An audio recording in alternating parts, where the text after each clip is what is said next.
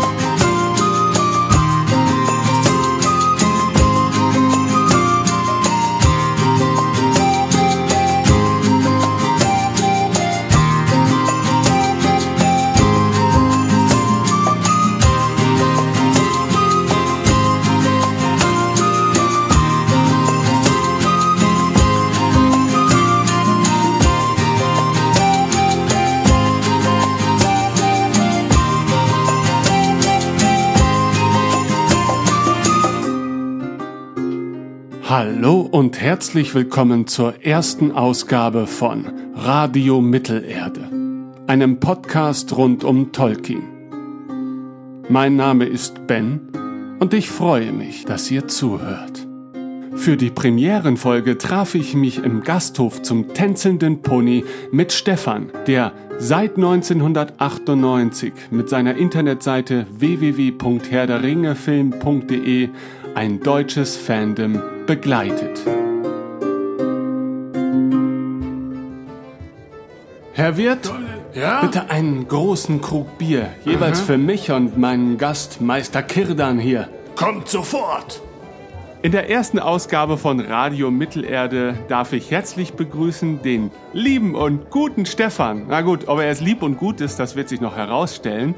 Ähm, aber ich freue mich ganz besonders, dass er heute zu Gast ist, äh, denn er spielt, ohne dass er es vielleicht weiß, in meinem Leben eine ganz gravierende Rolle, da einen großen Einfluss auf mich hatte als, als kümmerlicher Teenager. Ähm, und zwar mit einer Internetseite, die er vor jetzt mittlerweile ja, durchaus müssten gute 20 Jahre sein, ins Leben gerufen hat, nämlich www.herderringe-film.de. Eigentlich ist ein Minus zwischen Herr und der und Ringe. Ähm, aber ich glaube, wenn ihr danach googeln solltet, äh, werdet ihr die Seite schnell finden. Aber ich kann mir auch durchaus vorstellen, dass die meisten Hörer dieses Podcasts, den noch kein Mensch kennt, äh, definitiv deine Internetseite kennen werden, Stefan. Hallo. Stefan. Hallo, wow, was für eine äh, Einleitung. Jetzt bin ich hier schon völlig überwältigt. Ja, hallo, ich freut mich, dass ich dabei sein darf. Das freut mich, dass du das sagst, aber meine Moderationsfähigkeit wird im Laufe der nächsten fünf Minuten gravierend abnehmen. Also brauchst du keine Angst haben. Äh, Stefan, erstmal äh, ein paar persönliche Fragen vorab. Wie alt bist du? Wo kommst du her? Ähm, ich komme aus dem Rheinland, ähm, aus der Nähe von Bonn und Siegburg. Hennef, um genau zu sein. Bin 42 Jahre alt. Mit was verbringst du so tagtäglich deine Zeit, damit sich die Leute so ein bisschen Bild von dir machen können? Ja, ähm, ich arbeite freiberuflich, äh, vor allem als Journalist und Fernsehautor und ähm, bin unterwegs, um Beiträge fürs Fernsehen zu realisieren. In der letzten Zeit war das hauptsächlich für den WDR. Ähm, bin da unter anderem auf Service- und Tierthemen spezialisiert. Also Ah. die ganzen Katzenvideos im Internet könnten von mir sein. Und ist das was, äh, was du aufgrund deiner eigenen Leidenschaft, also diese Themen, haben sich die aufgrund deiner eigenen Interessen ergeben oder ähm, ist das beruflich einfach so entstanden, weil da gerade jemand gebraucht wurde und du dich dann da reingefuchst hast? Das ist ähm, dem Umstand geschuldet einfach, dass es keine Herr der Ringe-Sendung im WDR gibt. Ähm, dann hätte ich natürlich das gemacht. Aber ähm, jetzt ein, eine spezielle Leidenschaft für Tiere bringe ich nicht mit. Aber ähm, natürlich mag ich Tiere und ähm, es ist auch immer eine, eine große Freude, mit Tieren zu arbeiten, bei den Drehs zum Beispiel. Und Service-Themen, ja, das ist einfach, ne, das ist Arbeit. Also Nun, äh, heute müssen wir uns äh, einigen anderen Themen annehmen. Und zwar geht es natürlich vorrangig um deine Internetseite. Aber bevor du dich damit beschäftigt hast, ein solches Konstrukt zu entwerfen, kam ja vermutlich erstmal die Leidenschaft zu Tolkien selbst. Äh, kannst du dich noch grob erinnern, wie du zu Tolkien gefunden hast? Ähm, ja, das, das kann ich tatsächlich noch. Also ich weiß, dass mein erster bewusster Kontakt mit Tolkien war das äh, WDR Hobbit-Hörspiel. Ähm, diese wunderbare Produktion ähm, aus den 80ern, die ich im Alter von elf oder zwölf Jahren das erste Mal gehört habe. Und mhm. ähm, ja, das hat mich irgendwie total fasziniert, diese Welt mit den Zwergen und dem Drachen und ähm, diesem ganzen Drumherum, dass ich da dann mir irgendwann aus der ähm, Dorfbibliothek dann mal das Buch zum Hobbit ausgeliehen habe und äh, war ganz fasziniert, dass da so eine Karte drin war und ähm, ja, von dieser fantastischen Welt. Und ja, das war so der Einstieg. Und da bin ich dann relativ schnell auch dann zum Herrn der Ringe gekommen und habe den dann mit zwölf gelesen und ja, dann war ich infiziert. Ähm, ich habe das Gefühl, dass viele Leute auch so eine, so eine persönlich positive Ersterfahrung mit Herr der Ringe Hörspielproduktionen haben, oder? Ähm, also ja, ist das so. Also ähm, ich war, es ist halt, damals gab es ja noch kein Netflix und äh, ähnliches. Und ähm, ja, Hörspiele waren, glaube ich, für unsere Generation äh, etwas, ne, was ähm, sehr wichtig war. So tagsüber hat man Hörspiele gehört. Viele, ich meine, es gibt ja auch in anderen Bereichen drei Fragezeichen und äh, ähnlichem ganz, ganz, eine ganz große Retro-Bewegung, weil es einfach so eine schöne mhm. Kindheitserinnerung ist. Ähm, ja, Hörspiele waren halt damals wichtig. Mein Vater hatte das im WDR aufgenommen, dieses Hörspiel zum Hobbit. Ähm, mhm. Wusste selbst, aber er wusste auch nicht, was das ist. Und ähm, ja, da, das habe ich dann einfach äh, immer wieder rauf und runter gehört. Bei mir war es ähm, das BBC-Hörspiel zum Hobbit auch, also äh, nicht Herr der mhm. Ringe, was äh, ich gehört habe zu einem Zeitpunkt, wo ich wahrscheinlich nur die Hälfte verstanden habe von dem, was da erzählt wird. Aber allein so diese, ähm, also sie haben es auch da, finde ich, total gut verstanden, so, so eine Welt äh, äh, in einem, in dem Kopf des Zuhörers zu erschaffen, die ich damals so faszinierend fand. Gerade auch, weil für mich war das auch so die Erstberührung mit so einer Art ich will es ja jetzt gar nicht Fantasy nennen, weil ja. ich trenne dann doch noch da irgendwie bei mir äh, zumindest zwischen Tolkien und so klassischer Fantasy. Es war halt irgendwas, was ich nicht so richtig einsortieren konnte. So, so Märchen, aber doch nicht ganz so kindlich. Und äh, irgendwie hat mich das auf jeden Fall neugierig auf mehr gemacht. Ja, also ähm, das kann ich gut nachvollziehen. Bei mir war das ähnlich. Also ich hatte auch natürlich nicht das klassische Fantasy-Bild dann beim Hobbit, vor Augen. Ich habe mir den äh, Bilbo tatsächlich auch am Anfang so ein bisschen Maulwurf ähnlich vorgestellt, weil er ja in der Höhle wohnt mhm. und die Beschreibung so war, etwas vage war. Aber ähm, ja, kann ich gut nachvollziehen. Ähm, und wie, also weißt du noch, wie alt du warst? Ungefähr? Ja, also, elf, war jetzt, elf, zwölf elf. war ich okay, so, ja. gut. Also ich glaube, mein Englisch reichte damals noch nicht, um ein BBC-Hörspiel zu hören. Nee, gut, ja, meint ja auch nicht. Ne? Also das äh, habe ich mir dann im, im Laufe der folgenden Jahre so ein bisschen erarbeitet, dann auch mal zu verstehen, warum ich etwas toll finde oder nicht. Ähm, ja, aber dann sind ja wahrscheinlich noch einige Jahre ins Land, äh, ins Land gezogen und irgendwann ähm, hast du dir den Entschluss gefasst, eine Internetseite zum Thema Tolkien zu gründen. Ähm, bis es dazu kam, hast du diese Leidenschaft noch irgendwie vertieft? Hattest du auch die Möglichkeit, das noch irgendwie zu vertiefen? Weil äh, wenn ich mich so an meine Jugend zurückerinnere, das waren halt auch noch so größtenteils so diese Offline-Zeiten. Ähm, da hatte ich halt dann irgendwann die beiden Bücher und sonst nicht viel mehr. Und äh, ja, dann, dann hat man halt alles so in seinem Kopf stattfinden lassen. Und ich hatte zumindest in meinem persönlichen Umfeld jetzt nicht so viele Leute, mit denen ich mich drüber hätte austauschen können, aber vielleicht auch gar nicht, mit denen ich mich hätte austauschen wollen, weil dadurch hätte ich jetzt in dem Moment, glaube ich, noch gar keinen Mehrwert gehabt, weil mir reichte eigentlich das, was die Bücher mir gaben zu dem Zeitpunkt. Ja, also bei mir war das schon so, dass ich dann, äh, nachdem ich den Herrn der Ringe gelesen hatte, da auch unbedingt mehr wollte. Also ich wollte auch Leute kennenlernen, mich austauschen, ähm, ähm, war auch äh, wirklich leidenschaftlicher Fan. Also meine gesamten Schulsachen hatte ich mit irgendwelchen Herr der Ringe Sachen vollgekritzelt damals und ähm, äh, groß äh, Lord of the Rings auf meinen äh, Lederranzen äh, gezeichnet und äh, ich hatte auch, ich wollte das auch so nach außen transportieren, dass wenn jemand das kennt, er mich auch anspricht. Ich habe mhm. tatsächlich dann auch ähm, in den, in den Hobbit-Roman, das erinnere ich mich nämlich noch, der ja in der Stadtbibliothek, zum, den ich mir da ausgeliehen hatte, habe ich dann tatsächlich ähm, in Runen irgendwie meine Kontaktdaten so als Lesezeichen hinterlassen, dass wenn jemand ähm, die Fähigkeit äh, hätte, dies zu lesen, er mich äh, kontaktieren möge. Hat sich aber nie jemand gemeldet. nee, aber ähm, ja, ich habe aber auch äh, schnell äh, Leute kennengelernt, tatsächlich, die auch äh, so begeistert waren äh, von dem Thema. Ähm, unter anderem dann im Bonner ähm, Fantasy-Laden, äh, wo es dann Meersrollenspiele zu kaufen gab und wo die Leute auch Ahnung von dem Thema hatten. Und ich bin dann auch über die Feencon, das ist so eine Veranstaltung in Bonn, eine Fantasy Convention, Rollenspiel Convention, mhm. schnell auf die ähm, Tolkien AG der äh, GFR, der Gilde der Fantasy-Rollenspieler, gestoßen, die jetzt dann später zur Deutschen Tolkien-Gesellschaft wurde und war dann, habe mich dann auch relativ schnell da angemeldet. Also ich glaube 94 oder 95 habe ich mich dann bei der Deutschen Tolkien-Gesellschaft angemeldet und da hatte man dann ja schon auch äh, ohne Internet so ein Netzwerk von Leuten, mit denen man sich äh, austauschen konnte auf Tolkien-Tagen und ähnlichen Veranstaltungen. Und ähm, ja, da, also da war ich schon sehr aktiv und habe auch immer den Kontakt zu anderen Tolkien-Fans gesucht.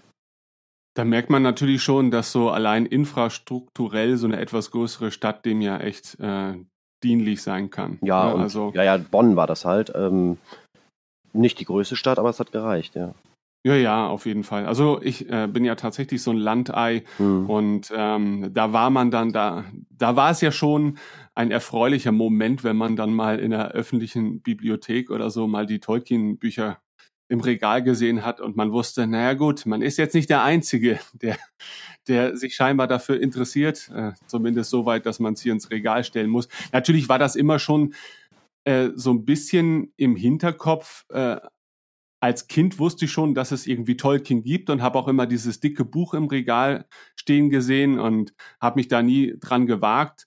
Ähm, aber so wirklich aktiv äh, war es bei mir dann auch erst, als ich tatsächlich äh, die ersten Berührungspunkte mit dem Internet hatte, so, mhm. so Ende der 90er, also 96, 97, 98, 99. Da durfte ich schon mal so meine ersten Schritte gehen und tatsächlich waren dann auch so die ersten Dinge, für die ich mich interessiert habe, irgendwelche komischen Tolkien-Informationsseiten. Ähm, was komisch klingt, weil ich jetzt halt so die letzten zehn Jahre fast ausschließlich mit Star Wars verbracht habe. Äh, da frage ich mich dann immer, wo ich eigentlich so diesen, an welchem Weg ich abgebogen bin, falsch oder richtig, das weiß man ja nicht. Ähm, ähm, und ich das Ganze dann so ignoriert habe. Aber äh, wenn wir jetzt so über diese ersten Jahre deiner Tolkien-Leidenschaft äh, und den ersten Berührungspunkten auch mit anderen Fans sprechen, ähm, dann nähern wir uns ja vielleicht schon so allmählich dem Punkt, an dem du dich dazu entschlossen hast, die Webseite zu gründen. Ist das einhergegangen so mit den ersten Neuigkeiten zu äh, potenziellen Filmen, die demnächst anstehen? Mm, ja, genau. Also es war so, dass es ja schon, ich glaube, so ab 96, 97 gab es ja ähm, die ersten Gerüchte, dass es irgendwie an, einem, an einer Realverfilmung gearbeitet würde. Es war aber alles noch sehr ähm, vage und unklar. Und ähm, es gab da relativ wenig Infos auch zu. Also ähm, eins der Gerüchte, was ja dann sich auch als wahr ähm, bewahrheitete, war ja, dass Peter Jackson daran arbeitet und ähm, daher ähm, gab es damals auf Peter Jackson Fanseiten, wie zum Beispiel The Bastards Have Landed, gab es so ein paar Infos, ähm, hieß es zunächst, ne, dass Peter Jackson den Hobbit verfilmt und dass es da so Pläne gibt. Und ich habe das wirklich, ich war da sofort äh, Feuer und Flamme und habe das alles aufgesogen, weil ich wollte unbedingt eine Realverfilmung haben, weil ich auch großer Filmfan bin. Und das war so ein Traum, dass irgendwann mal der Herr der Ringe, der ja damals als unverfilmbar galt, äh, halt mhm. verfilmt wird. Und ähm, ja, auch ich habe das von Anfang an natürlich dann auch im Internet war ich aktiv, ähm, was Tolkien angeht und war dann auch ähm, ganz aktives Mitglied dieser berühmten Mailingliste Efeu Busch, die es damals gab. Das war so, glaube ich, die größte Tolkien-Mailingliste. Damals war ja noch viel mit Mailinglisten. Und ähm, das muss man wahrscheinlich manch, manch jüngeren äh, Hörern auch mal erklären. Äh, Im Prinzip waren das ja so, so Mail-Verteiler, an die man sich eintragen konnte. Und dann hat man darüber im Prinzip äh, einen Diskurs führen Genau, können. es gab noch keine Foren in dem Sinne, sondern man hat das alles, was man heute in Foren oder beziehungsweise das machen wir auch nicht mehr, ne, in sozialen Netzwerken gemacht hat und damals, ja. damals halt per äh, Mailinglisten, also per E-Mail gemacht. Und ähm, über diesen Verteiler habe ich dann halt angefangen, das war diese Tolkien-Mailingliste, die sich der literarischen Seite von Tolkien halt widmete, dann immer mehr ähm, über die Filmthemen berichtet bis mir dann einige der anderen äh, Mailinglist-Mitglieder irgendwie nahelegten, ich sollte mal ein bisschen runterschrauben. Es ginge hier um die Romane und nicht um irgendwelche möglichen Verfilmungen. Oh je. Ja, und ähm, weil ich einfach, ich glaube, ich war dann der, der da am meisten geschrieben hat und äh, jeden kleinen Fitzel, den es irgendwie zum Film gab, sofort irgendwie in die Mailinglist gehauen habe, dann wurde das schon spamartig. Und ähm, ja, und das war das eine. Und das andere war halt, dass es äh, zu dem Zeitpunkt kaum Webseiten gab, wo man irgendwelche Infos zu dem Thema finden konnte, also zur Verfilmung. Ähm, alle, alle Details, alle Informationen waren sehr verstreut im Netz, also auf irgendwelchen neuseeländischen ähm, Tageszeitungswebseiten oder äh, auf der Peter Jackson Fanseite, aber es war, es gab keine gesammelte keinen gesammelten Ort, wo man ähm, alle Infos zum Film nachschauen konnte, die bis dahin bekannt waren. Und mhm. ähm, dann habe ich ähm, Mitte 98 beschlossen, eine eigene Webseite ins Leben zu rufen mit allen verfügbaren Infos. Und ähm, mein erster großer Eintrag war dann auch tatsächlich am 24. August 98 die offizielle Pressemeldung von Julian Cinema, dass jetzt der Herr der Ringe verfilmt würde.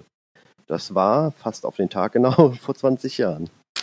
War die technische Seite, äh, die du natürlich irgendwie beherrschen musstest, um die Webseite zu bauen, war das ein bisschen dein Hobby oder, oder hat sich da schon herauskristallisiert, dass du in dieser Branche zumindest im Groben auch mal beruflich sein wirst? Also ich habe zu der Zeit ähm, schon, ich muss gerade überlegen, ich war auf jeden Fall dabei, Journalismus zu studieren, als das äh, damals schon war und ich habe mich dann einfach so in HTML reingefuchst. Also ich habe dann so Webseiten zu bauen, war ja damals noch wesentlich einfacher. Ein bisschen HTML-Grundkenntnisse reichten ja aus.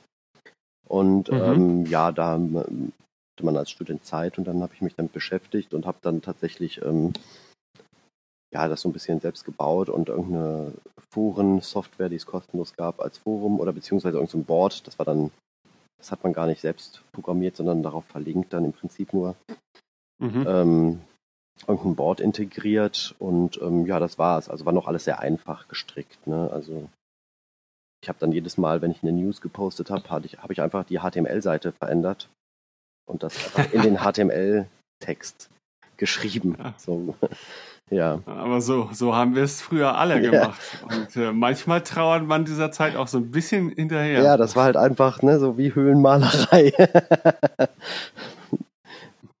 Da habe ich jetzt ja gleich mal auch wieder so eine leicht technische Zwischenfrage.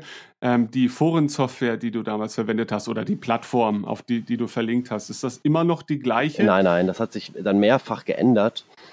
Ähm, da gab es verschiedene For Unterforen und Foren, die ich dann äh, und Forenanbieter, die ich genutzt habe, habe dann auch ein, zwei Mal gewechselt. Und ähm, die Forensoftware, die wir heute haben, die kam dann irgendwann, ich weiß gar nicht mehr, wann wir die angeschafft haben, ähm, weil einfach alle anderen Foren immer unter dieser Last zusammengebrochen sind, weil das natürlich sehr schnell also wuchs und wir dann bald mhm. äh, äh, Zehntausende von Usern hatten, die täglich geschrieben haben.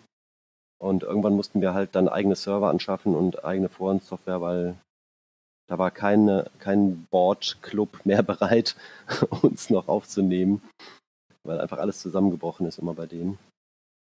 Und ließ sich das dann auch ohne weiteres äh, technisch migrieren, also die ganzen Beiträge und User, weil das stellt sich ja manchmal als echt ein Problem heraus, wenn das so proprietäre Forensysteme sind. Also es ist so, dass wir dann, als wir ein eigenes Forum eingerichtet haben, das war im Jahr 2000, ab da haben wir auch tatsächlich alle Beiträge gespeichert und archiviert.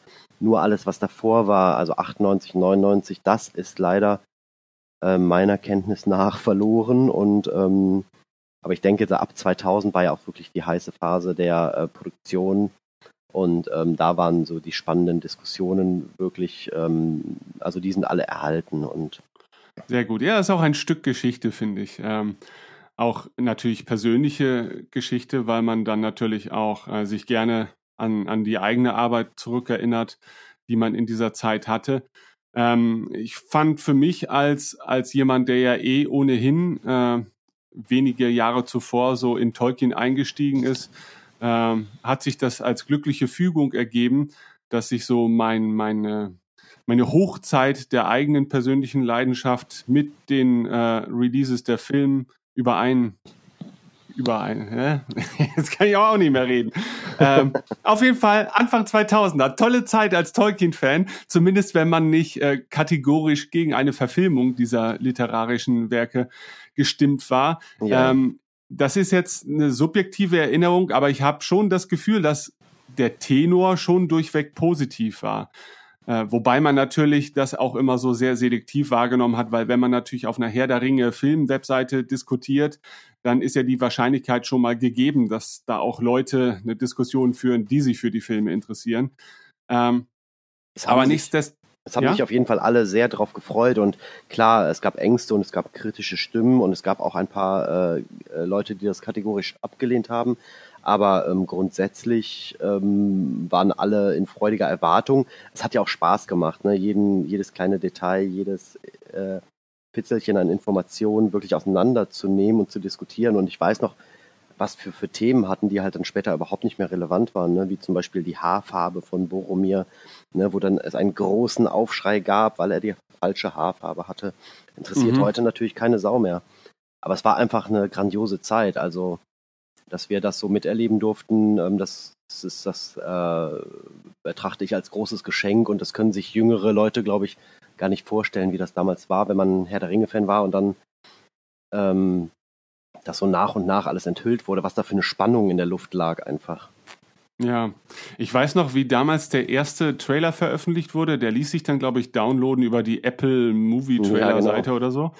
Und ähm, ich hatte 30 Stunden Internet im Monat und ich weiß noch, dass äh, ich mir einen extra Download-Manager installieren musste, damit ich den Download dieses Trailers über so zwei Abende verteilen konnte, weil ich unbedingt diesen Trailer haben wollte. Ja, ja, das hat manchmal und zwei, drei Tage gedauert, bis man so ein Video erstmal angucken konnte, ne?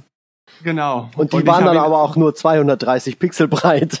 genau, genau. Also wirklich total ranzig. Ja. Und ähm, ich habe ihn geguckt ohne Ende. Also ich glaube, ich habe keinen Filmtrailer in meinem Leben so oft äh, ja. äh, gesehen wie, wie, diesen Trailer. Und ähm, ich war auch nach Erstsichtung noch mehr verzückt als ohnehin schon. Also da äh, fiel mir das Warten umso schwerer.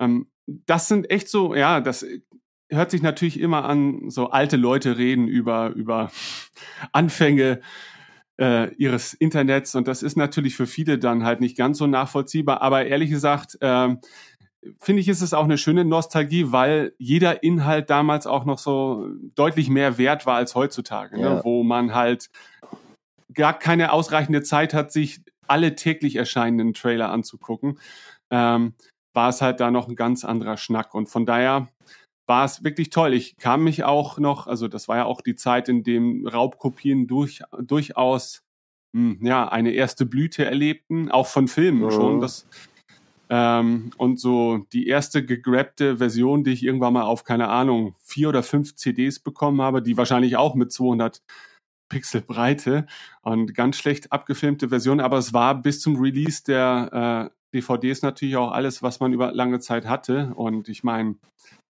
es geht, glaube ich, vielen zumindest so, dass sie nach allem gegriffen haben, was sie irgendwie kriegen konnten seinerzeit.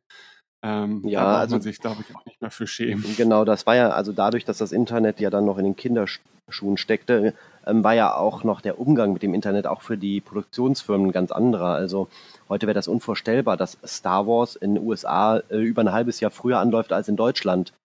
Ähm, also ja. ich, ich, erinnere mich jetzt gerade dran, weil Episode 1 war damals ähm, so meine erste Erfahrung mit Raubkopien, weil einfach ich auch wissen wollte, wie, die, wie dieser Film ist und der lief dann irgendwie halt schon monatelang in den USA und in Deutschland war noch kein Kinostart in Sicht.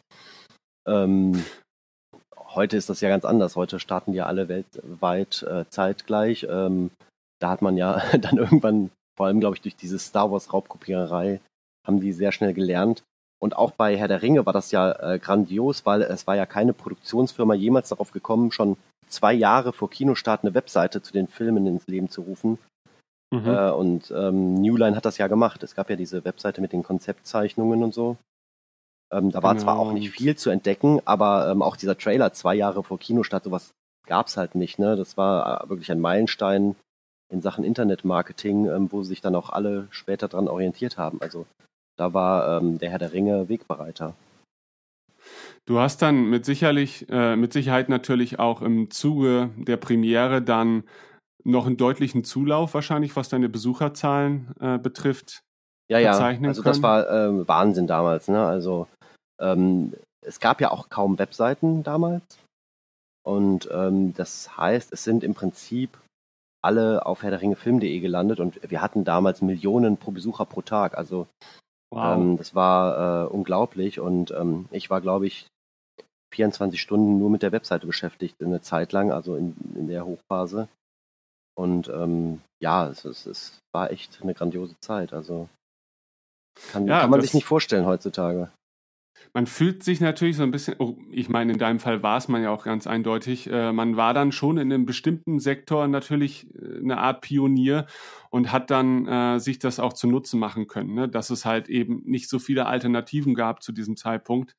Ähm, ja. Aber was ja auch schön ist, ne? weil man wünscht sich ja dann manchmal auch gerne so zentrale Diskussionsplattformen und möchte gar nicht, dass sich das auf, auf 30 Foren äh, verläuft, die sich alle untereinander nicht ausstehen können. Und ähm, da geht natürlich ganz viel Diskussionskultur dann auch verloren. Ich, ja. ich hatte ja schon mit meinen paar tausend äh, Nutzern manchmal schon ein schlechtes Gewissen, äh, weil ich so dachte, naja, aber redet hier doch dann bitte nicht über die Filme, das könnt ihr auch drüben bei, bei Stefan machen. Äh, deswegen hat sich das ja dann irgendwann fast komplett um dieses Forenrollenspiel gedreht, mhm. an dem ich selber ja auch am wenigsten teilgenommen habe. Aber für mich war das damals auch so eine absolut völlig irre Erfahrung, weil ich meine, ich war 16, 17 und dachte, mhm. was, was passiert hier? Warum rasten die Leute alle so aus? Ja. Ähm, aber ich habe mich da dann natürlich auch total von fangen lassen. Und diese Atmosphäre, der trauere ich tatsächlich immer noch hinterher, weil ähm, wir auch so eine, das war eine noch eine sehr harmonische Gesprächskultur und irgendwie hatte ich schon das Gefühl, die meisten Leute haben sich lieb, weil alle finden sie ja irgendwie das Gleiche toll und das macht ja. jetzt auch nicht allzu viel Sinn. Es war auch sehr kuschelig, also Genau. Äh, es gab noch dieses Internet-Trolling, davon hatte man ja noch gar keine äh, Ahnung, dass es mal sowas geben würde, sondern ähm, es, es, es war ja, als würde man irgendwie im Jugendheim alle auf Sofas zusammensitzen und äh, gemütlich quatschen. Ähm, genau. Genau, also es war noch eine ganz andere Gesprächskultur auf jeden Fall.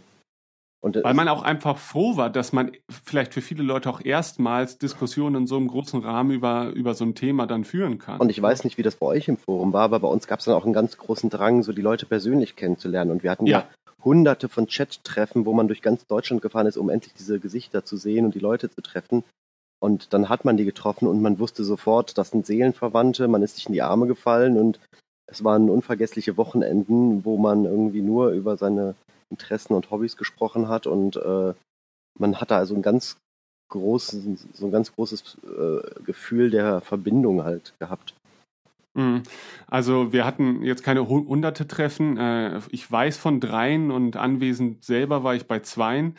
Ähm, und das war für mich auch eine, also kaum noch zu wiederholende Erfahrung, weil äh, da hatte ich dann ja tatsächlich so den ersten persönlichen Kontakt mit diesen ganzen Usern und ähm, für mich war es auch so ein bisschen absurd, weil sie mich ja als Gründer irgendwie als Autorität betrachteten, während ich mit meinen popeligen 16 Jahren und nicht so großem Selbstbewusstsein mich da so ein bisschen verloren fühlte.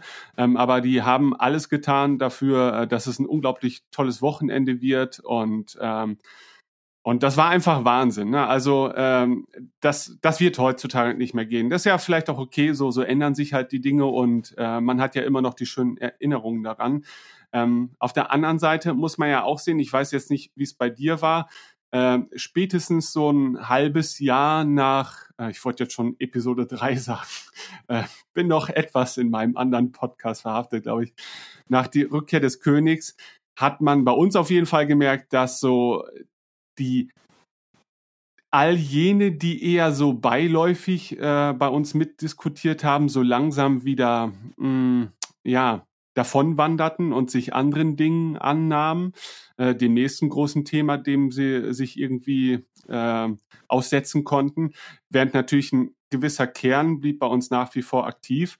Aber bei der, Hin äh, bei der Herr der Ringe Filmwebseite müssen ja solche Schwankungen eigentlich noch viel deutlicher zu spüren sein, oder? Weil gerade wenn es da auch um so sehr filmzentrische Diskussionen geht, ich meine, da gibt es natürlich auch andere Bereiche bei dir im Forum, aber ähm, der Erstanlass, auf diese Seite zu gehen, sind ja schon die Filme. Ja, also das hat sich natürlich mit der Zeit auch total verlagert.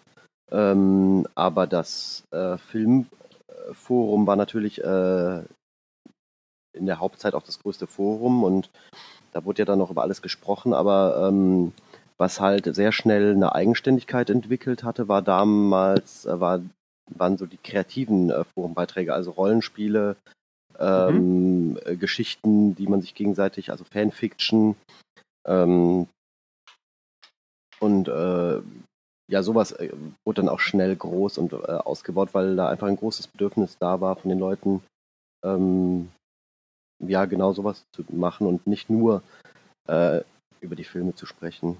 Also sozusagen das weiterzuspinnen auch. Also irgendwann ähm, ließ es sich ja nicht mehr äh, verheimlichen, dass äh, es weitere Filme aus dem Tolkien-Universum geben wird, in Form der Hobbit-Verfilmung. Ähm, wenn du jetzt die Stimmungslage vor den Herr der Ringe-Filmen mit der Stimmungslage vor den Hobbit-Filmen vergleichen würdest, gab es da schon relevante Unterschiede oder wahrscheinlich ja eine ganz andere Erwartungshaltung an die Hobbit-Filme? Ähm, also es war extrem unterschiedlich. Also ich habe dazu empfunden, dass es äh, ein sehr starker Unterschied, Unterschied war. Weil einerseits war da natürlich diese Vorfreude, auch ähm, vor allem als dann bekannt wurde, dass da auch wieder die gleichen äh, Macher dahinter stecken. Aber ähm, man war eigentlich sich schon dessen bewusst, dass das den Herrn der Ringe nicht mehr toppen kann. Und ähm, zudem hatten die Leute auch so einen Drang, das nochmal zu wiederholen, dieses, ähm, mhm. dieses einzigartige Gefühl von damals, was natürlich auch nicht funktioniert. Und ähm, es war zu dem Zeitpunkt, glaube ich, auch schon so eine Art Übersättigung da. Ähm, das heißt, das war nur noch mal so ein äh, schwaches Echo der, äh, der ähm, Gefühle und der äh, Stimmung von damals Herr der Ringe, fand ich. Das ist krass. Also das, das hätte ich jetzt gar nicht äh, vermutet, weil ich dachte, dadurch, dass ja ähm, sich das Tolkien-Universum nun nicht fortwährend versucht zu vergrößern, ähm, oder jetzt im Vergleich zu beispielsweise Star Wars ja auch nicht äh, man zu bombardiert wird mit dauerhaft neuen Inhalten oder Produkten, dass da sich die, die, ähm, dass da der Hunger über die Jahre hinweg dann doch derart gewachsen ist, dass man durchaus hätte erwarten können, dass da doch nochmal wieder so eine ähnliche Euphorie herrscht. Wobei. Ja, ähm, das war, ähm, ich sag mal so, bei einer äh, jüngeren Generation war da auch eine große Euphorie und natürlich, ich war auch euphorisch und ich habe auch dann die Bilder ähm, und alles aufgesaugt und äh, erwartet, ne, was da kommt. Und es war aber auch schon so, dass äh, schnell klar wurde, dass das halt ein bisschen anders alles läuft, weil mhm. allein der Umgang mit dem Internet und ähm, wie, auch diese der Status dieser Produktion war halt ganz anders. Beim, beim Herrn der Ringe war halt der gesamte Filmdreh auch so, so ähm, auch für die Filmemacher was ganz Neues. Also es war was, ja, wie geht man damit um, wie, wie sichert man die Sets, was lässt man raus? Und es gab dann ja auch immer, ähm, es gab da Interaktion zwischen den Filmemachern und den Fans. Ähm, und es gab Fotos, die Le Leute von der Straße gemacht hatten von den Sets. Und es war alles irgendwie so in so einer Aufbruchsstimmung und so äh, in so einem Entdeckertum noch. Und beim Hobbit war halt alles sehr kalkuliert von Anfang an. Ähm, ja. Da war dann, da hat man dann ähm, auf den Erfahrungen natürlich aufgebaut und äh, wusste schon genau, welche Informationen man äh, rauslässt und welche nicht. Ähm, was natürlich sehr schön war bei den Hobbit-Filmen, waren halt diese Videotagebücher. Ne? Das hätte man sich beim Herrn der Ringe mehr gewünscht, dass es sowas gibt. Ähm, also die fand ich immer ganz toll. Aber ähm, vergleichen kann man das nicht mit der äh, mit dieser unglaublichen Stimmung damals von Herr der Ringe. Ja, ist, glaube ich, auch ähm, eine Frage der, der subjektiven Wahrnehmung, wie sehr man sich auch mit diesen ganzen sozialen Medien beispielsweise auseinandersetzen will. Ne? Weil man hätte zu Zeiten der, der Hobbit-Drehs ja jetzt sich wirklich von morgens bis abends irgendwelche Beiträge äh, anschauen können und dann wäre man, glaube ich, leicht in die Situation geraten, sich auch selber damit zu überfressen. Ähm, aber ja, die Videotagebücher, die sind mir auch noch sehr positiv in Erinnerung. Aber ich glaube, eins der Hauptunterschiede war einfach, dass ähm, mit der Herr der Ringe Trilogie, man, man hatte nur die Bilder im Kopf, man kannte bestimmte ähm, visuelle Umsetzungen von Künstlern, aber man hatte mhm. ja keine Ahnung, wie das aussehen würde. Und mit jedem kleinen Detail, was enthüllt wurde, und war es nur ein kleines Art-Design, hat diese ähm, Welt über Jahre langsam Gestalt angenommen. Und beim Hobbit wusste ja. man halt schon, wie alles aussehen wird. Also da war nicht mehr dieser Überraschungseffekt, wie das dann nachher im Kino wirken würde. Das stimmt. Und relativ schnell kam dann ja auch schon erste äh, Meldungen ans Tageslicht, die dann halt auf einen doch eher sehr turbulenten ähm, ja, Produktionsweg hindeuteten ja, ja, genau. und, und größer wurden dann natürlich auch die Ängste, äh, dass das Ganze ja seinen Erwartungen niemals gerecht wird können. Natürlich auch dann als, ich glaube, anfangs war es ja auf zwei Filme ausgelegt, äh, mhm. äh, da war man ja schon skeptisch und aus, als dann daraus drei wurden, hat man schon die, Cap, äh, die Hände über dem Kopf zusammengeschlagen und dachte, wie, warum und weshalb. Mhm. Ähm, ich muss sagen, dass äh, ich damals, als ich äh, die Hobbit-Filme dann im Kino gesehen habe, war ich da war ich tatsächlich so ein angepisster Fan. Ich glaube, da war ich wahnsinnig enttäuscht, weil ich glaube, diese Kombination aus Erwartungshaltung, dann ähm, die neuartige Präsentation damals mit diesem HFR-Format mhm. und so weiter, da kam halt einfach so viel zusammen, wo ich jetzt von außen betrachtet sagen würde, ja, warum ist doch nicht so schlimm? Nun stelle ich jetzt mal nicht so an. Ja, da war ich, glaube ich, äh, selber für, für mich selbst anstrengend äh, in meinem Fan-Dasein. Mhm. Ähm, ich muss sagen, das hat sich auch lange Zeit gehalten und das hat sich auch erst geändert, als ich die Filme auch erst von nicht mal einem Jahr oder so mir dann als Blu-ray-Box zugelegt habe und mir gesagt habe, ach, ich, ich lasse es jetzt noch mal neu mhm. auf mich wirken. Und viel von dem äh, fühlte sich wesentlich versöhnlicher an als mhm. damals noch. Ne? Also äh, ich habe damit so halbwegs meinen Frieden gefunden. Ähm, ich finde nach wie vor sehr vieles unglaublich schwachsinnig und mhm. ich denke auch, wenn man einfach nur Sachen hätte weggelassen, würde man daraus wesentlich bessere Filme machen. Aber gut, das haben ja einige Fans schon umgesetzt. Da gibt's ja schon diverse Schnittversionen, die die Geschichte dann wieder auf ihr Notwendiges reduzieren. Ähm, aber was tatsächlich mich sehr traurig gemacht hat, ist das ganze Bonusmaterial auf dem Blu-ray-Set, mhm. weil man da doch eigentlich sieht, dass dann doch noch so viel Liebe in diesen Filmen steckt mhm. und so viel Aufwand, dass mich das umso trauriger macht, dass sie insgesamt halt nicht das sind, was sie auch unter diesen Voraussetzungen vermutlich noch hätten sein können. Ja. ja ne, also auch mit der turbulenten Vorgeschichte. Also ich glaube, auch der Unterschied ist einfach, dass ähm, der Herr der Ringe wurde produziert wie ein Independent-Film. Mhm. Ähm, und man ist mit einer gewissen Unschuld daran gegangen und musste alles neu entwickeln. Und ähm, beim Hobbit waren sich schon alle bewusst, das ist ein Milliarden-Dollar-Projekt. Und das müssen wir ganz anders ja. handhaben. Und da haben viel mehr Köche mit äh, äh, gemischt und da ähm, waren viel mehr Leute involviert und man hat ja auch ein doppelt so großes Budget fast gehabt. Das heißt, das ist unter ganz anderen Umständen entstanden und auch Peter Jackson und die Leute in Neuseeland sind ganz anders rangegangen, weil ähm, sie waren ja in einer anderen Position. Beim, Herr, beim, beim Herrn der Ringe haben sie halt noch so darum gekämpft, ihr eigenes Baby so mit Herzblut ähm, überhaupt in die Welt zu bringen und sie wussten ja selbst nicht, was daraus werden würde, ob das überhaupt jemand mögen würde oder nicht. Beim mhm. Hobbit konnten sie sich schon zurücklehnen und wussten, egal was wir machen, wir werden damit sehr viel Geld verdienen und ähm, wir können uns auch äh, ein bisschen aus dem Fenster lehnen und wir können es uns auch ähm, leisten, irgendwelche äh, äh ja, Dinge ähm, ja, vielleicht zu machen, die den Fans nicht gefallen oder ja, ja, irgendwie, also es war eine ganz andere Stimmung auf jeden Fall.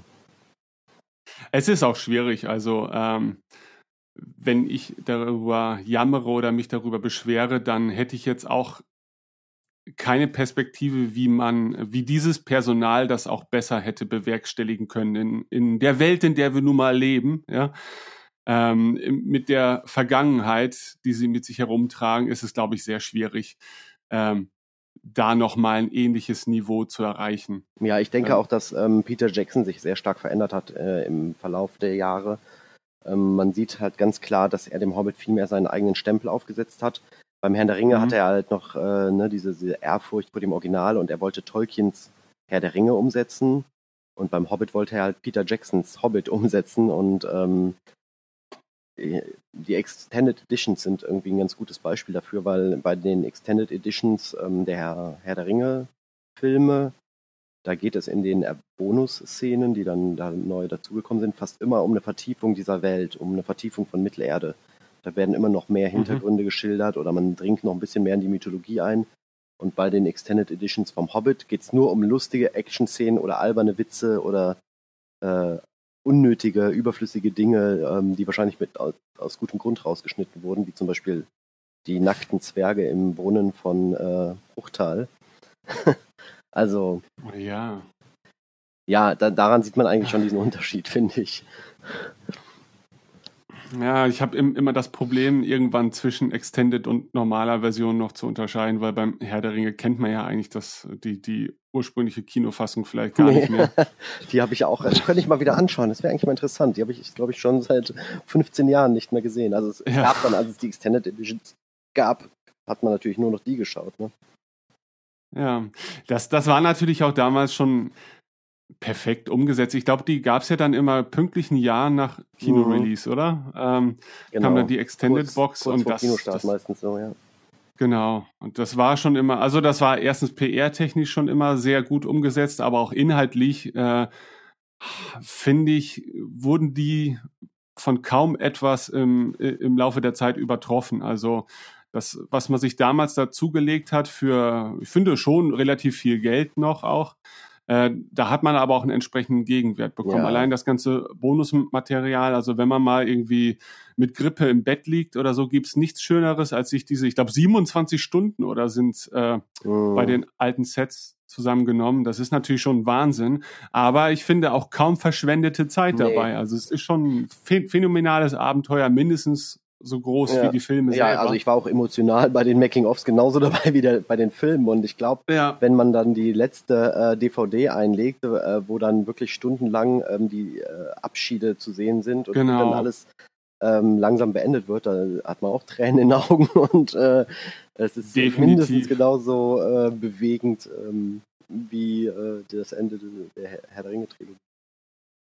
Ja, hat natürlich den Vorteil, dass natürlich auch dadurch, dass die Geschichte strukturell etwas anders aufgebaut ist, man eh dann äh, sich viel einfacher mit den Charakteren auch identifizieren und anfreunden konnte. Mhm. Und man ja die Reise im Prinzip als Begleiter dann über drei Jahre selbst mitgemacht hat. Und äh, auch wenn es so sehr sehr viel Pathos ist, äh, zählt tatsächlich dann die Rückkehr des äh, Königs auch zu den wenigen Filmen, wo ich wirklich mal im Kinosaal saß und heulen musste, einfach weil ich traurig war, dass es vorbei ist. Mhm. Und das schaffen die wenigsten Filme.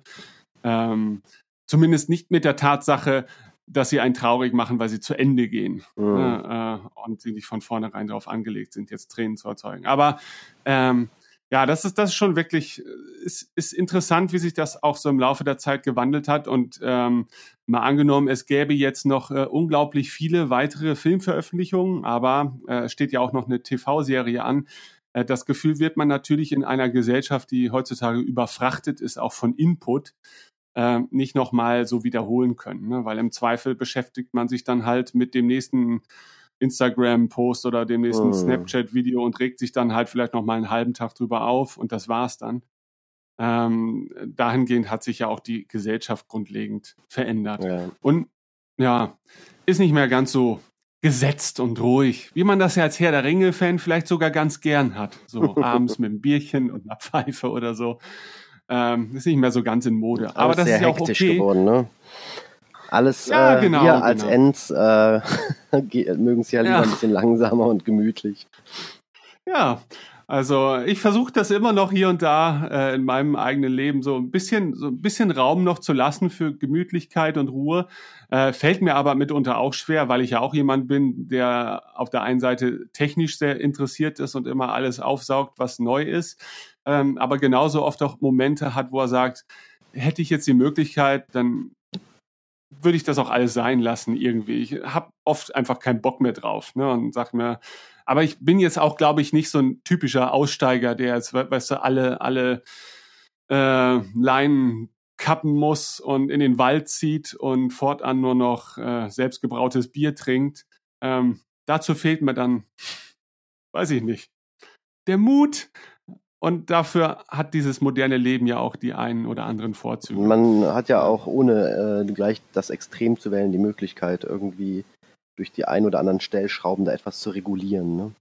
Genau, genau. Man muss ja nicht jeden Scheiß mitmachen. Ja, super. Das äh, waren ja schon unglaublich viele interessante ähm, Eindrücke. Äh, gibt es in der Laufbahn, die du zumindest im Rahmen deiner eigenen Webseite so äh, vollbracht hast. Ja. Gibt es da so einige herausstechende Momente, an die du dich immer wieder gerne zurückerinnerst? Also du wirst ja wahrscheinlich, zumindest äh, wenn ich das so recht in Erinnerung habe, hast du ja durchaus auch mal die Drehplätze besuchen dürfen. Mhm. In was für einem Kontext äh, hat das stattgefunden? Ja, also ähm, äh, herausragende Erinnerungen habe ich äh, unzählige. Also da, da, da wüsste ich gar nicht, wo ich an, anfangen soll. Aber ähm, der Besuch der Dreharbeiten war natürlich äh, eins der absoluten Highlights. Es war ja so, dass ähm, durch meine Aktivitäten auf dieser Webseite bin ich ja in Kontakt mit dem deutschen ähm, Filmverleih gekommen. Das war damals die Kinowelt. Und die haben mich dann sozusagen als Berater äh, engagiert. Und ähm, weil dort hatte niemand irgendwie Ahnung von Herr der Ringe und kan da kannte sich keiner mit dem Thema aus. Und ähm, in dem Zusammenhang war es dann auch irgendwann mal so, dass dann eines Tages das äh, Telefon klingelte und der Kinowelt-Geschäftsführer meinte, ähm, hast du Lust, übermorgen nach Neuseeland zu den Dreharbeiten zu fliegen? Ja, da ähm, musste ich nicht lange überlegen und äh, habe dann angefangen zu packen und saß einen Tag später im Flieger. Und äh, plötzlich stand ich dann da an den Sets, ja. War ziemlich äh, außergewöhnlich und auch ein bisschen surreal. Ähm, in, dann noch in der Verbindung mit dem äh, Jetlag, was man dann hat. und ähm, es war halt krass, ne, weil das war ähm, Ende 2000 und man wusste ja noch gar nicht, wie das alles aussehen wird. Es gab nur ganz, ganz wenige äh, ähm, Fitzel an Bildern bis zu, zu dem Zeitpunkt und man hatte keine Ahnung, wie Lorien aussehen wird oder der Fangorn oder äh, wie Galadriel aussehen würde. Also es war ja mhm. alles noch komplett unbekannt und ähm, dann war ich da plötzlich, stand da in den Hallen von Veta und da waren diese ganzen Set-Teile und Designs und äh, Grond, die Riesenramme stand dann da und äh, Kankra und es war so, es, ich war total geflasht halt, weil ähm, es war so, als wäre plötzlich der gesamte Film äh, mit einem Mal so greifbar geworden. Ja, das war eine ziemlich unglaubliche Erfahrung und dann konnte ich auch äh, natürlich grandiose Sets besuchen, wie zum Beispiel das Minas Tirith Set. Ähm, und musstest du da lauter Verschwiegenheitsklauseln äh, ja, ja. unterschreiben? Ach, das war ganz, äh, ja, ja, das war, äh, da durfte ja gar nichts äh, raus. Und ähm, ich, das war ja auch das, äh, das Quälende, dass ich halt gar nichts davon veröffentlichen durfte, ne, auf meiner Webseite. Weil das war natürlich der erste Reflex. Ne? ähm, ich hatte, ich habe es dann auch ein bisschen ähm, ich hatte auch so ein paar kritische Momente, kann ich ja jetzt drüber sprechen. Also ich bin dann zum Beispiel, also ich wurde da an den Sets rumgeführt, ähm, hatte dann aber auch ein bisschen Freizeit in Wellington. Und diese Freizeit habe ich dann genutzt, noch zu anderen Sets zu fahren, die man so als ähm, von außen halt irgendwie erreichen konnte. Mhm. Zum Beispiel dieses ähm, Lager in Dunhag. Ne? Ja. Ähm, das war in so einem Steinbruch, auch in der Nähe von, äh, oder eigentlich in Wellington. Ähm, und da bin ich dann durch diesen ähm, Wald, der da so auf der Rückseite war, dann da so quasi hingeschlichen und habe dann da versucht, ein paar Fotos heimlich zu machen von dem Set, was ja sehr riskant war, da ich ja als offizieller Vertreter des deutschen Filmverleihs da war. und wurde auch direkt von einem Sicherheitsmann aufgegriffen, der mir dann die Kamera wegnehmen wollte. und äh, ja, war, war sehr lustig. Ähm, ja, wenn man schon mal da ist, Ja. dann kann man ja zumindest versuchen. ja, und ähm, genau, und ähm, als ich am Fangorn-Set war, da waren diese Dreharbeiten mit Baumbart und Marion Pippin. Ähm, da habe ich tat tatsächlich auch gesagt, so ich muss jetzt hier ein Foto machen mit Peter Jackson zusammen. Also Peter Jackson hatte da, war da vor Ort. Mhm. Und ähm, ja, das war auch äh, erstmal ganz großes äh, Drama und so, weil natürlich niemand überhaupt eine Kamera am Set dabei haben durfte. Ähm, aber ich durfte dann dieses Foto mit Peter Jackson machen. Das hat dann die ähm, PR-Frau, hat dann die Kamera genommen und dieses eine Foto für mich gemacht. Ja, das war dann in Ordnung. Das hängt jetzt eingerahmt in deinem Wohnzimmer oder steht das, Das auf hing eine ganz lange Zeit äh, tatsächlich hier irgendwo an der Wand. Mittlerweile ist es in irgendeinem Karton. Ich habe auch tatsächlich das Original nicht mehr. Ähm, das ist irgendwann mal verloren gegangen. Es ist nur noch eine digitale Kopie. Ja. So, so geht es einem manchmal Ich mit weiß nicht, Relikten. ja, ja, ich habe ein, Ja. ich hab ein Autogramm mir mal von Paul McCartney persönlich unterschreiben lassen. Und ich habe es verloren. Irgendwie, Oh, ja. ohne dass ich es wahrgenommen habe, wo oder wann oder Was, wie. ne? Genau, genau. Es lag auch eigentlich immer nur in irgendeiner Schachtel. Ich habe es jetzt gar nicht so groß präsentiert. Ähm, aber ja, im Nachhinein sagt man sich dann auch, na gut. Ne? Also der, der persönliche Moment war dann ja für einen Genau. selber auch wesentlich gravierender als, als dann das Dokument. Ja, da- das ne? Foto hat mir auch nie so richtig gefallen, weil ich da ziemlich fertig drauf aussehe. Ähm, es war eigentlich dieser Moment, als das Foto gemacht wurde, und den habe ich ja äh, äh, im Kopf. Also die Erinnerung, die ist ja noch nicht verloren und die war ja das Besondere. Ja, ja, das, äh, weißt du, ich war einmal äh, im vergangenen Jahr auf einer Convention als, als Gast, als, als Redner. Und ich glaube, ich habe einen Monat vorher, habe ich mir erstmal sieben Kilo runtergehungert und habe versucht, dass ich an einem Tag wenigstens halbwegs wie ein Mensch aussehe. Weil wenn es da irgendwelche Fotos gibt und ich mir die dann zehn Jahre anschauen muss und immer nur denke, oh Gott, ich habe den Abend vorher gesoffen, ich sehe aus wie Scheiße. Wunder, dass, dass, dass ich überhaupt noch lebe. Ähm, da wollte ich es einmal richtig machen. Aber hat nichts gebracht. Ich sah trotzdem aus wie, wie scheiße, denn es gab trotzdem ordentlich noch vorher ein. Also von daher, Ja. naja. Ähm, aber Man gut, also ist da da, sein äh, äh, stärkster Kritiker. Die meisten Leute bewerten das ja ich glaube nicht ne? auch. Ich denke auch. Aber gut, das ist natürlich eine Erfahrung, auf die kann man ja fast nur neidisch sein. Aber ähm, also ich bin nicht neidisch, aber ich äh, freue mich wahnsinnig für dich. Also ich habe damals noch so relativ zeitnah mitbekommen, als ich weiß gar nicht, ob du selber schon vorab verlautbart hast, dass du zu den Dreharbeiten unterwegs bist, aber ich bin schon der Meinung, dass während es geschah, wusste man das schon so im Forenumfeld, oder? Ja, Dass du da irgendwie unterwegs bist. das kann sein, aber ich hatte, äh, ich habe auf jeden Fall nichts darüber veröffentlichen dürfen.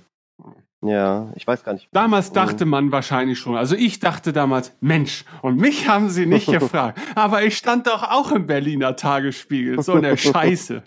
Ja, Aber das war halt auch sehr schön, ja. diese Zusammenarbeit mit Kinowelt überhaupt, weil ähm, ich war ja dann auch bei den Synchronarbeiten und der Übersetzung der Synchrondrehbücher und so beteiligt. Und das war ja Genau, auch sehr genau, spannend einfach, ähm, weil man da ja auch sehr viele Einblicke einfach bekommen hat in diese Arbeit und ähm, auch natürlich in die Umsetzung, ne? Lange bevor, also es war glaube ich schon im August oder September vor Kinostart kamen dann schon die ersten Drehbuchentwürfe, auch da, ne? Ganz viele Geheimhaltungsklauseln. Ähm, dass ich äh, zehn Jahre nicht darüber sprechen durfte und so. Ist ja jetzt zum Glück alles verjährt. Ähm, ja, und das war natürlich super spannend. Da waren dann auch noch irgendwelche ähm, Variationen der Handlungen irgendwie schon zu sehen, die es dann später gar nicht in die Filme geschafft haben. Und äh, ja, das heißt also, ähm, um das dem Zuhörer jetzt auch nochmal deutlich zu machen, du warst aktiv auch an den deutschen Dialogfassungen beteiligt, als Berater Genau. oder in beratender Funktion. genau. Also das heißt, im, also für die Übersetzung der Dialogdrehbücher war halt ein ganzes Team zuständig. Das heißt, da war ein, ähm, ein beruflicher Übersetzer, dann ähm, mehrere Synchronübersetzer, die darauf achten, dass das lippensynchron ist. Und ich war so als der Fachberater noch dabei und hab halt, bin halt alle Drehbücher immer durchgegangen und habe dann halt ähm, das mit dem Tolkien-Kanon abgeglichen, ob das alles Sinn ergibt und wie man am besten Sachen übersetzt, Dinge übersetzt, damit das auch ähm, einerseits ähm, zu Mittelerde passt und andererseits auch zu der deutschen Übersetzung passt, weil es gab ja noch damals die Übersetzungsfrage, ne, an welcher Übersetzung orientiert man sich, Kriege oder Karu? Und wie ist dieser Sprachstil? Also man wollte ja auch unbedingt diesen Sprachstil dann, wir haben uns auf Karu geeinigt und wir wollten dann auch diesen Sprachstil von Karu in den ähm, Filmen auch erhalten und ich glaube, das ist uns auch ganz gut gelungen. Also die Synchronisation hat auf jeden Fall diverse Preise gewonnen. Ähm, und es gab dann auch äh, die eine oder andere Diskussion, ähm, wie man Dinge übersetzen könnte. Und äh, ja, da ist dann einiges nachher in den Film gelandet, was äh, auf meinen Vorschlägen äh, basierte. Ja. Also wir hatten im Schwester-Podcast äh, Dialog kürzlich auch das Thema Synchronisation und da hatten wir dann eben auch die deutschen Herr der Ringe-Fassungen äh, als eine der positivsten Beispiele der Umsetzung genannt. Und ähm, das äh, war ja damals auch schon bekannt, dass du da irgendwie involviert bist. Mhm. Und äh, ich fand das einfach so, so eine tolle Sache, dass, dass da hat man auch gemerkt, das sind halt Leute, die haben auch wirklich Bock darauf und die interessieren sich dafür, dass es dann tatsächlich den leidenschaftlichen Tolkien-Fans gefällt und dann holt man sich halt eben auch die leidenschaftlichen äh, Tolkien-Fans ins Boot, denn ähm, von deren Erfahrung und Wissen kann man ja in dem Fall dann auch nur profitieren und dann profitieren am Ende alle. Ja, und äh, man hatte natürlich auch Glück, dass man mit Andreas Fröhlich, dem ähm, Synchronregisseur, auch einen äh, ganz großen Tolkien-Fan im Boot hatte, mhm. äh, der auch wirklich mit viel Herzblut ähm, sich in diese Synchronisation gehängt hat. Also der auch da weitaus äh, über seine Arbeitszeit sich damit beschäftigt hat, äh, damit das wirklich eine ja. perfekte Synchronisation wird. Ne? Ja, und ist ja auch äh, die Möglichkeit, dann so ein bisschen natürlich auch in die in die Geschichte eines jeden Herr der Ringe-Fans, deutschsprachigen Herr der äh, Ringe-Fans, seinen, seinen Platz einzunehmen. Also für mich ist die äh, Synchronfassung mindestens so wichtig wie die englischsprachige Fassung, auch wenn ich heutzutage natürlich auch immer hm, häufiger dazu übergehe, Originalfassungen zu sehen, aber äh, sei es nun Herr der Ringe oder Star Wars, das sind halt so Dinge, ähm, mit denen fühle ich mich so wohl in der oh. Synchronfassung, dass ich gar keinen Anlass sehe, da immer das Original schauen zu müssen. Mhm. Ich finde auch, die Und, hat so eine ganz eigene Qualität, die deutsche äh, Synchro von äh, des, des Herrn der Ringe, einfach auch, weil diese Sprache so schön ist. Genau, genau. Sie, sie hat auf jeden Fall einen ganz eigenen Charakter und ist nicht einfach nur eine Umsetzung. Nee, genau. ähm, und man profitiert dann natürlich äh, zusätzlich noch davon, wenn man bekannte Stimmen dann an anderen Stellen wiederfinden kann, wie zum Beispiel in Hörbüchern, ne? also Achim Oeppner und so weiter. Genau. Äh, war ja, das war ja schon sehr luxuriöser Zustand, ja. zumindest in der Zeit, in der er noch unter uns weilte. Ähm, das hat natürlich viel dazu beigetragen, dass man über einen gewissen Zeitraum so sein, einen neuen Herr der Ringe Kosmos so irgendwie beschritten hat, so einen kleinen, ne? Mhm. Äh, so seinen ganz eigenen deutschen. Ähm, und ähm, das ist natürlich etwas, was man dann auch nicht replizieren kann. Ne? Da hat man einfach, glaube ich, auch dann nach allem gegriffen, was sich zu der Zeit bot und dann versucht, das Beste draus zu machen. Und da ja, kann man nur noch mal gratulieren und dann an meiner Stelle äh, hier auch noch mal Dank an dich, ne, dass du dir da so viel Mühe gegeben hast.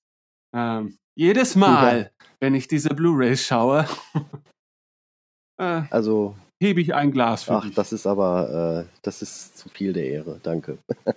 naja. Ja. Gut. Ja, ähm, gut. Äh, ich weiß nicht, gibt es noch äh, einen besonderen Moment, den du hervorheben möchtest? Ich meine, du hast ja schon angedeutet, dass es wahrscheinlich im Laufe der Zeit einfach unzählige Dinge gibt und da wäre es vielleicht auch unfair, den einen äh, anderen gegenüber vorzuziehen. Ähm, aber vielleicht ist es ja auch nicht das letzte Mal gewesen, dass wir in dieser Konstellation zusammen ja. sprechen. Ähm, Würde mich auf jeden Fall freuen, wenn das nochmal passiert. Aber ich habe ja dennoch äh, so zum relativen Ende dieses Gesprächs möchte ich mal deine persönlichen Eindrücke oder Hoffnungen oder Erwartungen erfragen, die du bezüglich der äh, irgendwann in der Zukunft stattfindenden Herr der Ringe TV-Serie hegst. Ja, ähm, das also dieser TV-Serie ähm, schaue ich ehrlich gesagt auch ein bisschen kritisch entgegen, aber auch hoffnungsvoll. Also da bin ich ähm, relativ offen und es, ich verlange jetzt gar nicht oder ich erwarte gar nicht, dass sich da irgendwas wiederholt, was wir beim Herr der Ringe hatten, ähm, an Gefühlen und äh, äh Vorerwartungsfreude. Also ich verfolge das auf jeden Fall sehr gespannt. Ich werde auch die wichtigsten Neuigkeiten natürlich weiterhin auf Herr der Ringe Film.de äh, davon posten. Aber ähm, ich werde vermutlich nicht mehr ähm, Teil des großen gemeinschaftlichen Hypes sein, sondern mich zurücklehnen, das Ganze von außen betrachten und dann äh, diese Serie hoffentlich einfach so genießen als Tolkien-Fan, der ich bin. Und ähm, wenn diese Serie auch ein Griff ins Klo sein sollte, dann ist es so, dann äh, werde ich sie mir auch anschauen. ähm, hoffen wir das Beste. Äh, es gibt ja einige Anzeichen dafür, dass es vielleicht gar nicht so schlecht wird. Ähm, die Tolkien-Erben sind ja involviert und ähm, man möchte ja dem, äh, man möchte ja weder mehr weg vom Hobbit Richtung Herr der Ringe gehen von den Qualitäten her. Also das heißt mehr real, authentische ähm, Szenen, Landschaften ähm, und ähm, ja, viel Mittelerde-Feeling. Ne? Also das heißt, man, man darf gespannt sein.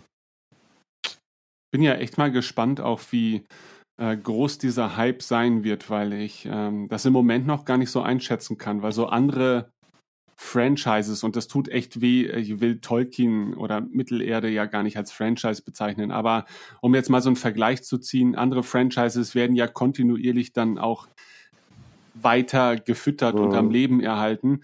Und ähm, ich habe immer so ein bisschen das Gefühl, dass wenn jetzt die TV-Serie kommt, dann ähm, spricht die ja vielleicht zum Beispiel Leute an, die über Game of Thrones beispielsweise in ähnliche mhm thematische Welten gelangt sind und die dann natürlich auch eine ganz andere Vorstellung davon haben, wie so etwas zu sein hat. Ähm, und ich weiß da manchmal auch nicht, ob eine Tolkien-TV-Serie diesen Ansprüchen gerecht werden könnte, ne, weil äh, es das auch gar nicht sein möchte, mhm. sondern etwas völlig anderes. Äh, und äh, mal angenommen, man, man äh, geht dann oder man wählt einen etwas ruhigeren Ton und lässt es alles etwas gemächlicher angehen, dann wird das wahrscheinlich Leute wie mich zum Beispiel wahnsinnig freuen, denn meinetwegen können sie auch, keine Ahnung, eine Serie über das Wandern in der Landschaft mhm. machen und lustige Begegnungen hier und da und ich bin dann irgendwie zufrieden. Ähm, Hauptsache, es tut nicht allzu sehr weh, indem sie halt absurde, völlig neue ja, Dinge ja. dann noch äh, sich selbst kreieren.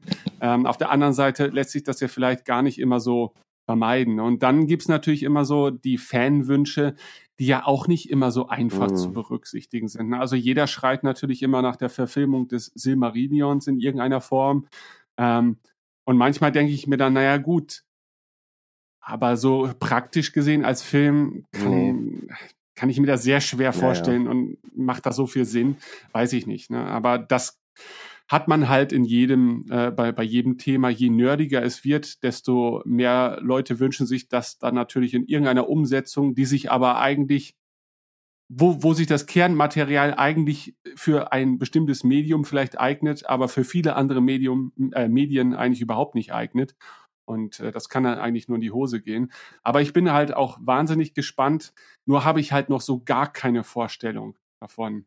Da bräuchte es vielleicht dann tatsächlich mal so einen ersten Teaser oder Trailer, um zumindest schon mal so visuell äh, sich irgendwo einzusortieren. Also ich hoffe auf jeden und Fall, dass sie von, vom Hobbit gelernt haben und diese Fehler nicht wiederholen, die da gemacht wurden und ähm, sehen, was die Faszination eigentlich des Herrn der Ringe ausgemacht hat und so ein bisschen zu diesen Wurzeln zurückkehren. Und das traue ich ja. den Machern eigentlich auch zu. Ähm, es wird ja, ähm, ja, kurz vor, ähm, es wird ja vor dem Herrn der Ringe spielen, es werden ja die offenbar die äh, Jugendjahre von Aragorn sozusagen werden. Mhm. Und da gibt es ja auch schon jede Menge Material, ähm, was man natürlich dann äh, mit äh, ausschmücken muss, damit man da auch eine äh, griffige Handlung draus machen kann. Ähm, aber es wird halt auch nicht mehr der Herr der Ringe sein. Es wird was Eigenes sein. Es wird Fanfiction sein, wenn man ganz ehrlich ist. Und ähm, es kann für uns eine Bereicherung sein, aber ähm, es wird niemals das ersetzen, ähm, was wir so lieben, nämlich Tolkiens Werk. Und Tolkiens Werk steht letztendlich bei mir im Regal in Buchform und ähm, keine Interpretation der Welt wird mir diese Bücher wegnehmen und was ich mit diesen Büchern verbinde. Von daher äh, sehe ich so einer Serie ganz gelassen entgegen mittlerweile. Es erstaunt mich, was für eine beruhigende Einstellung du zu dieser möglichen Zukunft an den Tag legst. Also ich wünschte, das wäre im Star Wars Fandom manchmal so, denn da ist es halt, da funktioniert das halt nicht, ne, ähm, indem man sich sagt, naja gut, aber wir haben ja unser Star Wars so wie es ist und das, das wir mögen und wenn was Neues kommt und das ist scheiße, dann haben wir trotzdem noch das, äh, das Alte, das wir lieben und schätzen. Ja, das, äh, der Unterschied ähm, ist ja, dass ähm, Star Wars, das Original sind halt die Filme und an denen wird rumgedoktert. Das heißt, ähm, es wird so an der Urmaterie halt äh, äh, rumoperiert. Beim Herrn der Ringe sind die Filme nur eine Interpretation. Die Bücher sind da, da kann man nichts mehr verändern. Die lieben wir und die sind so, wie sie sind. Ähm, da wird, äh, also ich meine, wir hatten ein ähnliches Phänomen bei der Neuübersetzung in Deutschland, ne, bei Kriege. Ähm, mhm. Im Kleinen, sage ich mal. Aber ich kann verstehen, dass da natürlich ein Unterschied ist bei den Star Wars-Fans. Es gab letztens ein ganz lustiges Meme im Internet, ähm, Diskussion von Herr der Ringe-Fans versus Diskussion von Star Wars-Fans. Und äh, während die Herr der Ringe-Fans sich ganz gesittet irgendwie äh, angeregt diskutierend gegenüber saßen, war halt das äh, Bild der ähm, Quatsch, was habe ich gesagt? Ich wollte sagen, der Herr der Star Wars. Oh, genau. Und die Star Wars-Fans, äh, das war halt Krieg, ne? Die Diskussion der Star Wars-Fans. Äh, genau. Ja. Also kann ich jetzt auch gar nicht so sehr widersprechen. Also da gibt es viele erhitzte Gemüter und natürlich äh, dadurch, dass halt eben häufiger dann auch was Neues passiert äh, in diesem Universum, ähm, haben auch diese erhitzten Gemüter natürlich immer mal wieder Anlass, äh, sich weiter zu erhitzen ähm, und kommen da halt selten zur Ruhe. Ist mitunter dann manchmal natürlich auch nachvollziehbar. Ich glaube auch, die das Fandom als solches ist natürlich ein bisschen anderes. Es ist ja durch ganz andere Medien auch geprägt, mhm. vorrangig als ähm, Herr der Ringe. Fans, wobei ich das jetzt gar nicht so in Schubladen stecken will. Es gibt da mit Sicherheit ja auch unter, äh, Überschneidungen, so wie in meinem Falle. Ähm, aber ich glaube ja immer noch an, an den etwas friedlebenderen Herr der Ringe-Fan, der, der dann halt eben auch mal ähm, ja, im Zweifel sich zurücklehnt und sagt, okay, äh, was soll's. Ne? Also mhm. das ist die Aufregung dann vielleicht auch nicht wert. Und da hast du wahrscheinlich, nee, da hast du sogar mit großer Sicherheit recht, dass natürlich das Ursprungsmedium ein unveränderliches ist. Ähm, und mit dem hat nun mal alles begonnen und man kann sich auch auf das immer wieder äh, zurückbesinnen. Und dementsprechend fällt es dann da auch noch leichter, da eine Grenze zu ziehen, ohne das äh, Neue komplett ignorieren zu mhm. müssen. Äh, von daher, naja, hoffen wir mal, dass das eine etwas entspanntere Vision für die Zukunft ist, die wir da erleben dürfen. Und äh, ja, ich hoffe, wenn es denn soweit ist, dann äh, spätestens dann müssen wir unbedingt noch mal miteinander sprechen. Gerne. Denn äh, ja, mich würde deine Meinung, äh, wenn das Kind in den Brunnen gefallen ist, dann umso mehr interessieren. Ähm, und äh, dann schauen wir mal, was noch kommt. Okay, Stefan, dann äh, bedanke ich mich an dieser Stelle für dieses tolle Gespräch. Ich bedanke mich. Ich habe das Gefühl, wir haben wahrscheinlich nur einen Bruchteil von dem besprochen, was man hätte besprechen können. Ja, das Gefühl habe ich auch, ja. Aber das ist ja auch ein positives Zeichen. Das heißt, äh, man, man hat auf jeden Fall vielleicht noch irgendwas im Hinterkopf, was man in der Zukunft dann doch nochmal erwähnen möchte oder oder besprechen möchte, dazu bist du natürlich jederzeit herzlich eingeladen. Genug Anekdoten, glaube ich, noch, äh, um mehrere Stunden genau. äh, Podcast zu füllen. Früher oder später gehe ich dir dann nochmal auf den Zeiger. Ja, gerne. Ich weiß zwar nicht, wo du, wo du wohnst, aber ich kenne deine E-Mail-Adresse. Das reicht ja schon. Ja. Okay. Gut, dann sage ich mal, bis denn. Auf Wiedersehen. Ich danke dir. Bis denn. Das war sie auch schon, die erste Episode Radio Mittelerde. Ich hoffe, es hat euch auch nur annähernd so viel Spaß gemacht wie mir. Ich würde mich freuen, wenn Stefan uns wieder besucht, hier im Gasthof zum tänzelnden Pony. Und ich freue mich über Kommentare und Reaktionen auf diese Episode, Themenvorschläge, immer her damit. All das findet ihr unter www.weltenfunk.de. Dort gibt es die Unterkategorie Radio Mittelerde und dort dürft ihr euch fleißig an der Diskussion beteiligen. Bis denn, euer Ben. Die Straße gleitet fort und fort, weg von der Tür, wo sie begann, weit übers Land.